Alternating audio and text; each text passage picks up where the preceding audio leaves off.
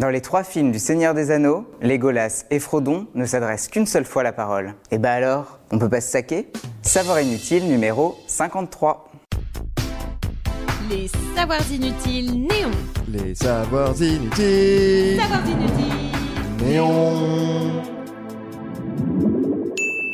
Et mon arc Voilà en quoi consiste le seul dialogue, si on peut parler de dialogue, entre Frodon et Légolas. Pas bavard. Nous sommes dans le premier opus, la communauté de l'anneau, et Frodon organise une petite réu. Tout le monde est chaud, Gandalf, Aragorn, Gimli avec sa hache, Boromir, Sam, etc.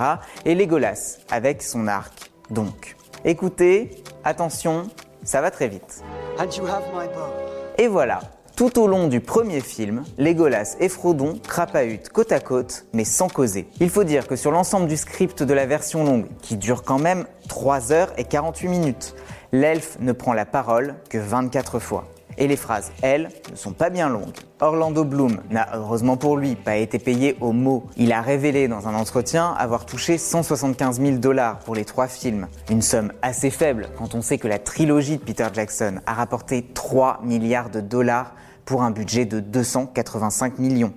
Mais qu'est-ce que c'est 285 millions pour trois films quand l'adaptation en série par Amazon Prime doit coûter 465 millions de dollars pour la saison 1 seulement, soit 40 millions par épisode?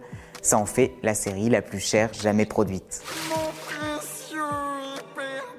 Quant à Frodon, avant d'être incarné par Elijah Wood, il a failli être joué par Paul McCartney. Et oui, les Beatles ont voulu produire l'adaptation du livre de Tolkien dans les années 60. Et il voulait être dirigé par Stanley Kubrick, rien que ça. Bon, Kubrick a dit non, Tolkien aussi. Problème réglé. Mais on a loupé John Lennon en Gollum, et ça c'est plutôt dommage. En parlant de Gollum, savez-vous comment le distinguer de Sméagol? Gollum a les pupilles contractées alors que Sméagol les a dilatées. Et les deux personnages n'existent que grâce à une technologie récente à cette époque. On est en 2001, rappelez-vous, il y a 20 ans, l'époque de la sortie du premier single de Laurie, Près de moi. Hashtag coup de vieux. La technologie en question est la motion capture. En quoi ça consiste Je vais volontairement énormément simplifier. Un acteur est couvert de ce qu'on appelle des marqueurs, des repères qui servent à un logiciel pour interpréter les mouvements du comédien dans l'espace et appliquer l'apparence du personnage sur ces mouvements. Quand Andy Serkis, qui interprète Gollum, sourit, les marqueurs de son visage se déplacent et lors du rendu, le visage de Gollum sourit également. Malgré ces innovations à la pointe, Peter Jackson a utilisé de bonnes vieilles péloches pour tourner son film. Il en a même utilisé beaucoup. 915 km de pellicule pour la trilogie, soit un peu plus de la distance Paris-Berlin. Mais ça, c'est vraiment inutile de le savoir.